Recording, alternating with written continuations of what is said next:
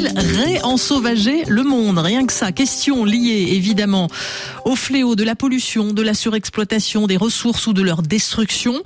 Selon l'ONU, l'activité humaine entraîne un million d'espèces végétales et animales vers euh, l'extinction. Bonjour Jeanne Richard. Bonjour. Alors comment réparer et soigner la nature Au sein du monde scientifique, il y a débat.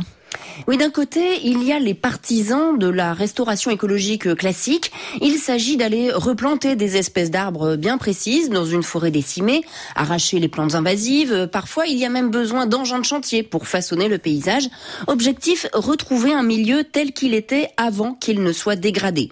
À l'opposé, plus récemment, le concept de réensauvagement a fait son apparition. Les territoires sont cette fois rendus à la nature et l'homme n'intervient pas du tout ou à la marge en réintroduisant une espèce de grand mammifère totalement sauvage, bison, lynx, loup, cheval sauvage, ce qui permet de rétablir la chaîne alimentaire et ainsi rééquilibrer tout l'écosystème. Finalement, la nature s'autorégule, mais il nous faut accepter que les choses évoluent d'elles-mêmes sans nous, sans tout contrôler. Toutefois, ce terme de réensauvager fait polémique, Jeanne? Oui, pour beaucoup, par exemple les chasseurs ou les agriculteurs qui utilisent entre guillemets la nature, le réensauvagement garde une connotation péjorative et synonyme d'un retour à l'âge des cavernes. Thierry Dutoit, directeur de recherche au CNRS, explique pourquoi le terme peut faire peur. D'une part, il y a ce terme de sauvage qui fait toujours peur parce que sauvage, ça veut dire qu'on ne maîtrise pas.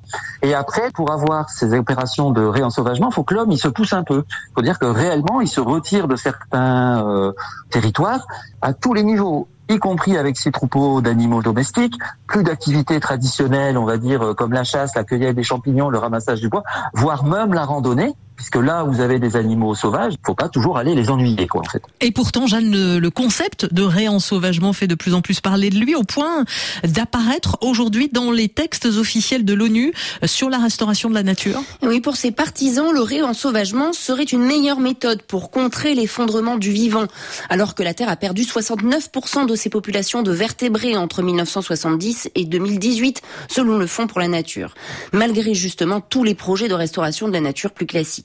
De plus, selon eux, les espèces s'adapteraient mieux toutes seules aux nouvelles contraintes climatiques. En tout cas, on ne perd rien à essayer, voire à alterner les deux méthodes selon les territoires pour réensauvager la planète.